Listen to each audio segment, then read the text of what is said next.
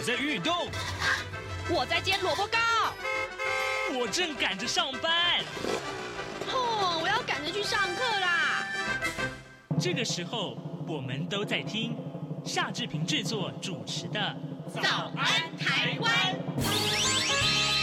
早安台湾带给你最热门的时事访谈，最感动的人物专访，最直接的民意表达。对，让我们一起收听。早安，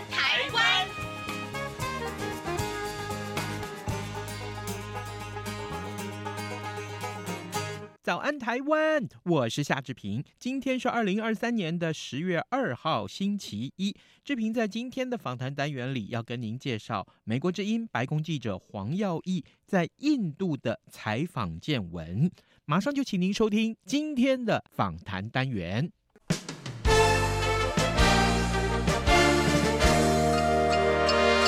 早安，笔记本。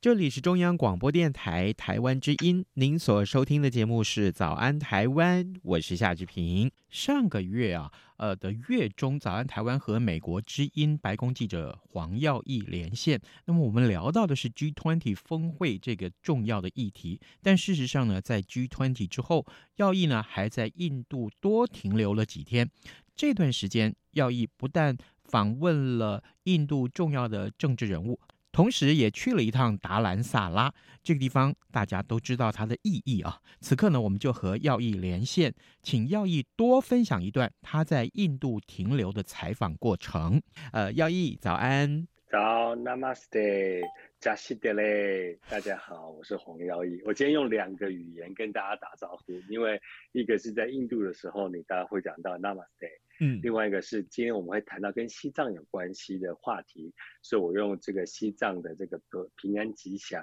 啊，扎西德勒来跟大家打招呼。哦，扎西德勒，好，OK，这个先暂时学起来。我敢打赌，等一下访谈结束的时候，我一定会完全忘掉它。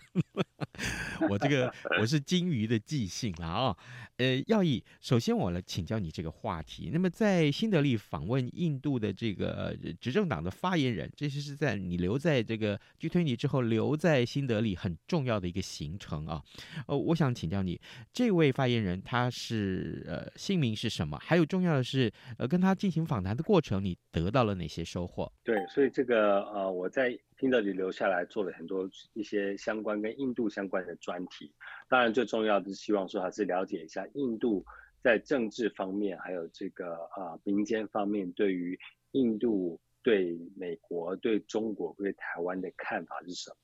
那这次呢是有约访到了这个印度执政党人民党啊 J 呃 BJP 他们的这个发言人啊叫做 Verma。那这个他也呃蛮蛮有意思，因为我们知道其实很多跟台湾一样哦，发言人很多其实都是从记者出身的，他自己本身也从媒体出来的，以前也做过记者，然后后来从政之后呢，当然就是很顺利就进入到这个执政党的公关部，然后做起发言人这样子。嗯，那呃他也我们也就是聊了很多的东西哦，那呃包括我当然是最。关心的就是所谓的 G20 结束之后，印度在整个这个美中的这个大国角力的情况之下是怎么样来自处啊？那 Verma 他是直接讲说，他说其实基本上跟莫迪的呃呃，当然他展现出来的一个态度是一样的，就是说认为印度并没有要特别在美国或中国哪边选边站，而是印度要走出自己的道路。那呃，印度也当然我们知道说他。其实本身就处在一个很微妙的一个世界的地缘政治的情况之下啊，包括像是虽然现在像呃乌克兰战争打得这样如火如荼，全世界都在制裁俄罗斯，但是印度呢，其实它跟俄罗斯的关系是蛮好的，嗯，然后它也持续的跟俄罗斯还有在买石油、天然气的能源这样子，这个是其实他们历史上来讲，这两个国家他们的这个关系就是不错的。那印度跟中国当然来讲。啊、呃，以前也是有不错关系，但同时呢，呃，最近我们看到也有很多这样边境的这个的纠纷冲突啊，包括我们知道中国最近发表一份新的地图，有没有？上面有十段线，然后把印度一些认为自己是认为的领土也都纳进去了。印度方面当然也非常非常不高兴。那也看到这次习近平就没有去到去团体这样子。那呃，所以印度跟中国中间有一些这个。很多的经贸往来，但是呢，印度对中国也是有很多的不信任的，包括像是我举个例子来讲好了啊，这一次此行本来应该是说我们美国今天会有四位记者一块去，嗯，那我主要就是跟着拜登总统呃采访 G 团体吧峰会之后留下来做一些专题，但另外的三位记者应该也是要一起去，然后呃协协助做一些其他不同的专题，结果呢，那三位记者都没有拿到签证。为什么呢？因为他们呃虽然是在美国之音中文部上班，但他们拿的还是中国护照，所以印度使馆那边一直不迟迟不发出签证来，一直到我们出发前一天，都只有我一个人是拿，只有我一个人拿签证的。后来我在印度的时候，跟印度的当地记者聊天，他在跟我说，他说：“哦，你不知道吗？我们我这是中国跟印度之间的对互相驱逐记者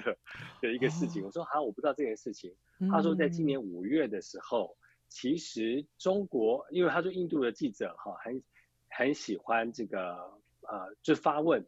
因为印度是一个民主国家，然后他们对他们的执政党或是反对党，他们其实批评也都是非常有力的。嗯，所以呢，有几个印度派驻在北京的记者，就是他们很直率的一个呃问答方式，惹惹恼了这个呃中国的外交部，所以呢，后来他们签证到期就没有给他们续。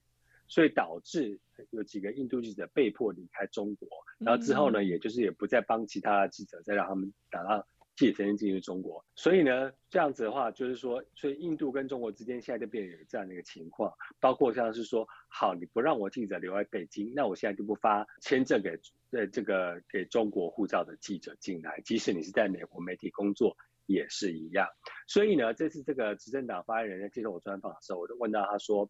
对于印度现在对中国的看法怎么样？他说，其实印度人大部分是不信任中国的。他说呢，当年在那个支援中印的边境战争的时候，他说中国当时还跟我们讲说我们是好兄弟，兄弟之邦。我们在中国经常在说我们这个呃两国是怎样怎样的友邦，但是结果他直接讲背刺，他说中国就在背后捅我们一刀。所以他说我们印度人是不信任中国的。那呃，包括我们也知道，印度政府其实也出台很多方案，包括。禁止一些中国的这个像什么抖音的国际版啊，嗯，或是一些软体不能够使用。所以这次这个发言人要告诉我，就是说呢，呃，印度虽然他不会说要在这样子的大国角度上选边站，包括美国、中国、俄罗斯等等，但是他也看得很清楚，谁跟他的价值观、民主价值观是站在一起的。那也包括这一次 G20 之后呢，拜登总统也宣布了说，跟印度一起来做一个叫做印度。呃，中东欧洲经济走廊，嗯，那这个东西其实就是针对中国的一带一路而来的。也就是说呢，很多的这种物物流或者是很多的基础建设，要从印度这边一路开到欧洲去，那这对印度啊是一个很大的利多啦。嗯，那这次我们的专访当中，他也提到了，就是说台湾对于印度的一个重要性，就是台湾现在有很多的这个半导体。的还有科技业到印度来进行投资，尤其在南印度的地区。那所以呢，啊、这样子的一个科技的一个发展呢，对印度未来的经济发展也是有帮助的。所以印度也看得出来说，在跟这些民主国家的这个统合的同时呢，其实不管是在经济发展、科技研究发展、制造方面呢，可能都还是呃有一定程度要跟美国这边比较靠拢比较好。但与此同时呢，它跟俄罗斯方面还是保持一个友好的一个关系。嗯，那当然对中国方面，它就是比较明确的说。啊，我就是不喜欢你这样子，这就是这次还蛮有趣的一个经验。嗯哼，呃，各位听众，今天早上志平为您连线访问的是美国之音白宫记者黄耀义。呃，刚刚耀义跟我们分享的，其实就是他访问印度执政党的发言人 Verma，然后呢，这个相关的一些观察。那么，可是，在新德里的访问结束之后，他又到了这个达兰萨拉。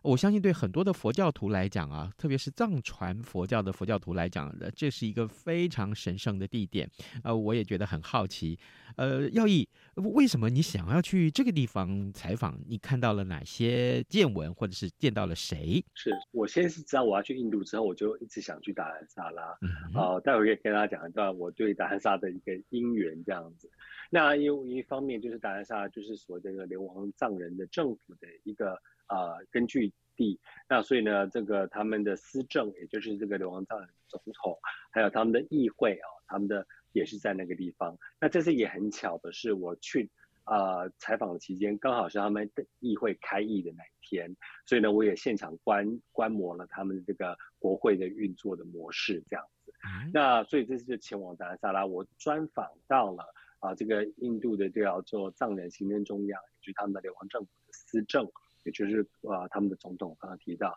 以及他们的议长。那谈了很多问题，包括当然是啊，这个西藏与中国，还有西藏与美国啊之间的关系。那当然也谈到了达赖喇嘛未来转世的一个问题。那他们也都有做很多的详尽的回答，但包括了呃司政跟议长，议长自己本身他自己也是一个僧侣哦，所以他回答起来对达赖喇嘛的转世问题也是更加有感觉这样子。那他们都是直接讲说。如果今天是中国自己指派的达赖喇嘛，是不可能会被任何人接受的。嗯，那他们也对这个未来是很有乐观的，因为他认为说，达赖喇嘛现在已经把这个西藏的民主化已经推到哦，现在都是已经很自然的，大家做就跟台湾一样做民主选举选出的领导人跟议会来议事、嗯、议事的制度这样。所以呢，这样的制度民主制度会继续的下去。那他们认为说，未来他们是蛮乐观的。所以，我这次在达兰萨拉就有这样子的一个啊采访的经历。当然，我也访问了包括像是藏语学校，因为我们知道呢，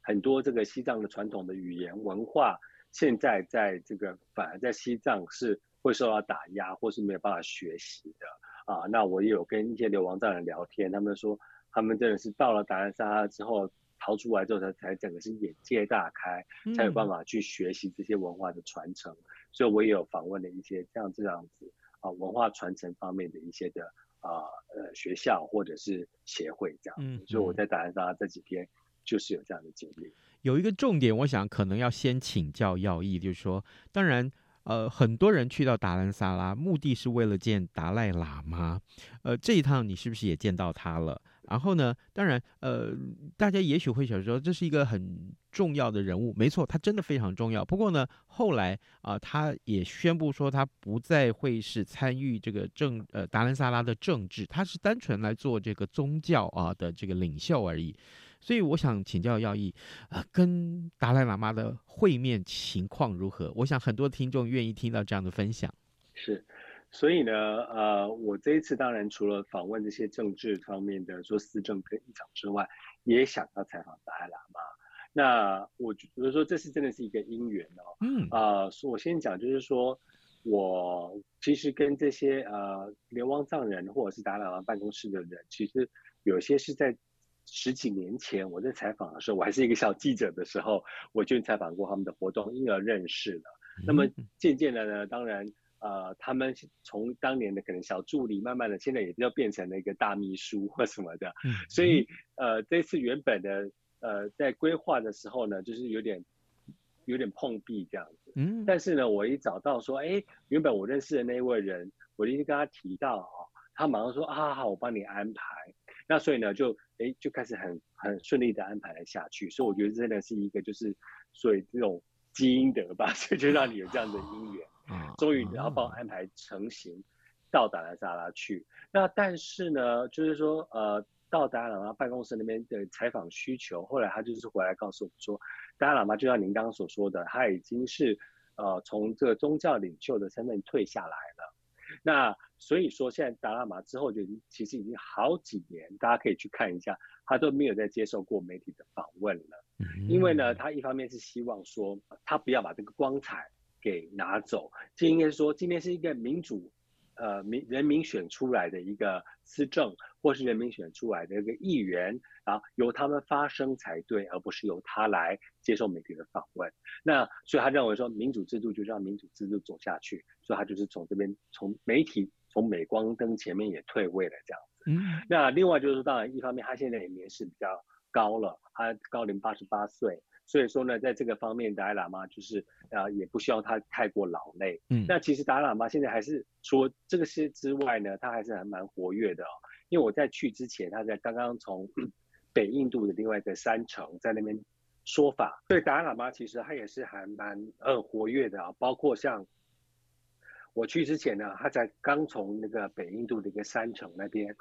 说法啊，好像一个月还两个月。所以他在那边就是传法，所以他在这些传法或是讲讲经的这个道路上还是不断在进行的，而且也都有网络直播。然后回到达兰萨拉之后呢，其实他每天也都有会见信众，嗯，所以达赖喇嘛办公室就告诉我说呢，可能没有办法安排采访，但是呢，我可以让你跟达赖喇嘛见个面这样子。那我当然是非常兴奋啊，我说好好好，麻麻烦你帮我安排这样子。嗯，所以呢，后来就呃就去见了。那在这个地方，我可以讲一下，就是我在二十四年前曾经还在台湾的时候做了一个梦。梦到我跟一位仁波切呢，从台湾坐飞机出发，要去西藏拉萨的布达拉宫，然后结果飞机失事了，掉到海里，然后呃好不容易游上岸之后，我们就一路从这个跋涉走了很久很久，然后衣履褴衫啊，这个全身都是这个破破烂烂的，又疲累，终于走到了。在梦的结尾呢，是站在一个 建筑物的前面，然后那个仁波切往上一指，说我们到了。然后往上一看，我会看到布达拉宫，然后是金光闪闪，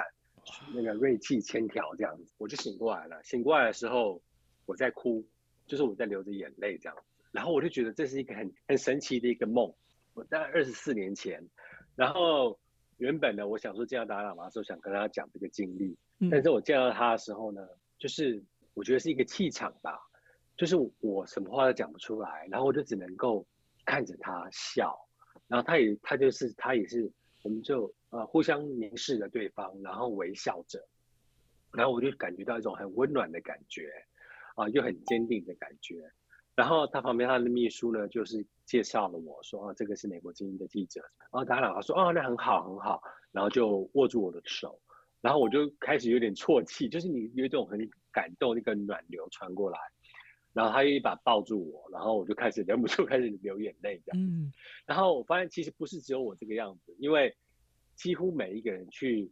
在那边去见达赖喇嘛的人都有这样一个很情绪上的一个反应。是啊，就是他带给大家一种很温暖的感觉。甚至后来我们，然后我跟达赖喇嘛说，他他抱了我之后，后来我就跟他说，我很简短跟他说，我在梦中我到了布达拉宫。嗯。然后，然后我就要站起来，要准备要走，突然他就拉住我，然后说了一句话，然后他的秘书就翻译给我听说，他说：“达拉玛说，我一定会回到布达拉宫，到时候我们一起去。”然后我就整个人超震撼，然后他就握着我的手，这样对着我讲，然后我就看着我，然后我就超震撼，然后我就这样子一路走出去，旁边就有人马上就递上卫生纸来，表示他们已经很。惯常看到很多人有这样子一个情绪上的反应，但是当时我就真的是觉得他就是要让人家觉得是一位很令人尊重的老者。然后我觉得最难得的是呢，呃，如果你想一想的话，其实他身上背负的重担是最重，嗯，他背负着整个民族的这个重担啊，这个整个国家的这样子的一个责任。那但是他还是可以找到他的。身心灵的一个平衡点，甚至他可以把这样温暖的感觉分享给其他来见他的人，嗯、我觉得这是非常非常难得的。所以这是我亲眼跟达赖喇嘛亲自会面之后，我觉得一个让我最大一个一个感触。嗯，哇，听来非常非常的感动啊！各位听众，我们刚刚啊、呃，请美国之音白宫记者黄耀义，我们请耀义分享了他在达兰萨拉的这些见闻。呃，特别是他呃提到了跟达赖喇嘛的会面啊，这段温暖的过程，我我一定会把这件事情特别记下来。就是达赖喇嘛告诉你说，嗯，我一定会回到布达拉宫。我相信这也是很多西藏人的期待啊。呃，来耀义，所以除了这个会见了这个呃藏人的这个司政啊、国会议长啊，甚至于达赖喇嘛你也见到面了。可是我觉得另外一个应该更有兴趣的话题是，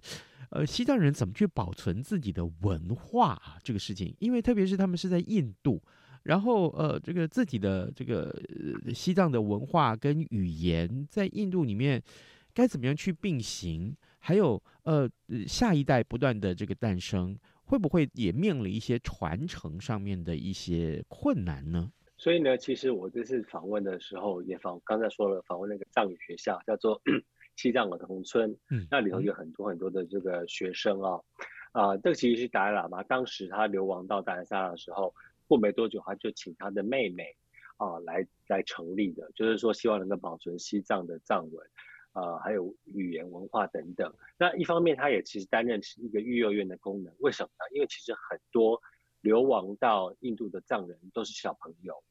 像我在次在呃这次遇到的，就有一位小一个小女生呢，她刚到西藏村的，就是小西藏的儿童村的时候，她只是一岁的宝宝。嗯，就很多的很多人都是爸妈带过来之后，然后。爸妈可能就要逃到别的地方去。那像待会我会可以聊到，另外就是我遇到一位流亡藏人啊、哦，也给我带来很大的感动。他说呢，嗯、当年他的姐姐也是很小的时候，他爸妈把他姐姐带出来到西藏，到达兰萨拉，然后再回去带他的时候呢，被公安逮住了，就变成姐姐已经逃出来了，他却留在中国出不来这样子。啊、呃，所以有很多这样的现象。那变成小朋友就是没有人照顾啊，没有爸妈，或者甚至你只是一个襁褓中的小婴儿。所以像这个西藏儿童村呢，就除了 肩负着传承语言、文字等等下去，也负责要来呃这个照顾这些小朋友长大。所以我也有访问里面的老师、校长，他说：“对啊，其实我们都觉得我们就是他们的爸妈，嗯，因为他们真的就是从喂喂奶，从帮他们洗澡，什么都要帮他们做。”对不对？然后白天还要帮他们上课。哦。那呃很有趣的是说呢，他上的课也不是说只有语言而已，因为他们的那个其实他们的学校的课程呢，也是有跟印度政府来接轨的。也就是这些小朋友呢，他们到呃上到一个年级之后呢，还会上这个印度话印，然后同时也会上英文，就希望说呢，他们能够在呃跟这个外面的世界能够。呃，教育的这个制度做接轨，这样，所以很多这样人呢遇到都是在印度，在上呃在德里上大学，或者是到美国上大学，或到英国上大学等等，加拿大等等等都有。嗯，因为他们具备多个语言能力。那呃，我另外一个有趣的是，我也问访问了一个这个呃数学老师还有科学老师啊。嗯然后我就说，哎，请问一下，你们藏文知道怎么教科学啊？例如说，有一些这种科学名词，不是应该是很新的嘛？嗯，他说有，其实都有与时俱进哦。就像我们知道台湾那个台语，也是很多这个与时俱进的一些的用法都有这样。是。所以呢，他们连藏文都可以拿来科教科学、教数学。所以呢，这真的是说，他这个语言不只是他的传承跟保留，而更加让他有这个进化。在这个达兰萨拉这个地方，是要以我们所剩的时间不多，但我一定要请你讲这件事情。我特别要跟观众介绍的是，在跟耀毅要进行访谈之前，我们有一些简短的沟通。那么耀毅有一段非常让人感动的经历啊，跟他过去呃这个做的这个从事的这个记者的这个行业造成的影响有关。要以，请问这段经过是什么？所以我到达兰萨的第一天晚上呢，我就决定到附近的西藏市集走一走，顺便吃个饭。那人生地不熟，我就乱走嘛，走一走走一走走。突然之间，我就听到后面有一个人用中文叫我，他说：“你好。”然后我就第一个是我就愣住，因为我这这那个地方听到不是平底，不是印度文，就是藏文嘛。嗯。那怎么会有人讲中文呢？然后我想说，哦，可能是商家要招揽客人，想看到我。可能是这种中国面孔就叫中文，嗯、就他下一句是讲黄先生，然后我就吓到，哎，这个人认识我哎，我就回头一看，他是一个藏人，一个男生，然后他一看到我就转头，他整个超惊讶，他说真的是你耶，他说我没有想到我会在这边见到你，我说我想说你是谁啊？嗯，然后他就跟我说，他叫做这个次仁达瓦，他是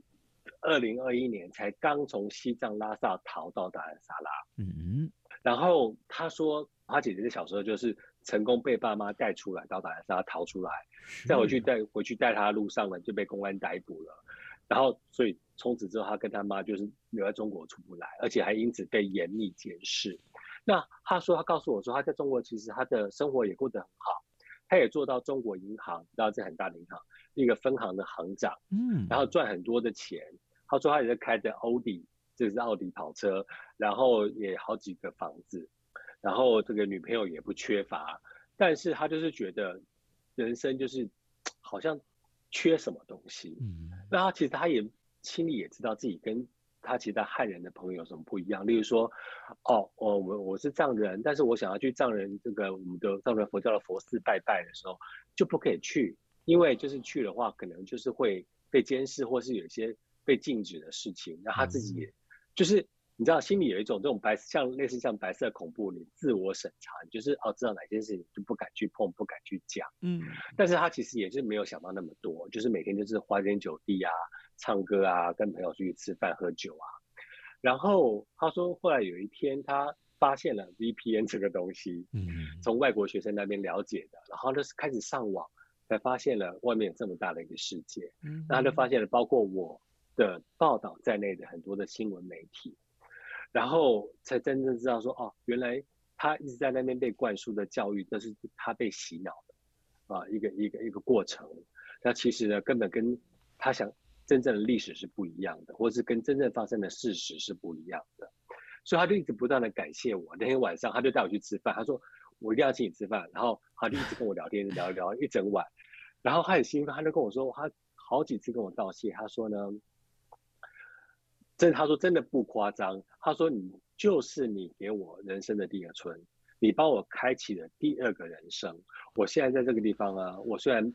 没有像以前生活那么富裕，但是我很开心，我很快乐，我很自由。而且我跟他在讲话的时候，我真的跟他说，后来我跟他说，我说我真的看你在讲话了，整个脸是在发光的，嗯，就是他整个是，整个就是那种很很。很满足的那种感觉。他说：“我现在在这边，我每天就是跟喇嘛讨论佛法，然后我就想说，未来想要去什么地方，什么什么移民到什么地方这样子。然后我觉得就是自由了。”他说：“我刚才不是讲说他在拉萨那边有好几栋房产啊，很多钱啊，房子。他说为了要怕他逃出来之前呢、啊，他不敢变卖，因为你一变卖就会被怀疑嘛，说哦你是不是要逃走？嗯，所以他等于是放弃了他人生所有的东西，房子。”车子、资产、存款什么都没有了，他就带着妈妈两个人就逃出来。然后我觉得哇，这个真的是，然后然后他又不断的跟我强调说，我对他的一个人生的一个很大的影响，嗯，就让我觉得更加更加的感动，就是觉得说，你知道，身为一个记者，嗯，有的时候呢，你就是觉得，啊，我是不是要冲收视率？我是不是要冲点阅率？我是不是人家说啊，你一定要怎样怎样怎样，多少的听众，多少的观众才算是重要？但我觉得其实呢，你只要能够改变一个人的一生，其实就值得了。然后让我觉得说，让我觉得做记者这份工作真的很值得。嗯，对，真的是从事这份工作得到最大的满足跟回馈，我想不外乎就是耀义刚刚告诉我们的这件故事。呃，各位听众，因为时间的关系，没有办法再继续跟耀义聊下去啊。但是我特别特别要谢谢耀义啊，跟我们在这一次的节目里面分享有关于他去呃印度啊、呃，去新德里、去达兰萨拉的采访的一些经过。呃，特别是最后的这段啊、访谈的一些分享，我相信对很多人的人生都会造成非常大的回响。我也请各位听众在收听完耀义的故事之后，可以好好的思考一下自己。的人生要走到一个什么样的地步呢？要有怎样的发光发热呢？我想这才是一个最重要的课题。今天我们非常谢谢耀义跟我们的分享，耀义谢谢你，真的太感动了，辛苦你了。扎西德，谢谢耀义，OK，好，拜拜。谢谢。有约活动开跑喽！今年的主题是台湾新玩法。从九月初到九月底，只要解开五道谜题，就可以参加抽奖。活动请上本台官网“台湾新玩法”活动页面，等着你拿大奖哦！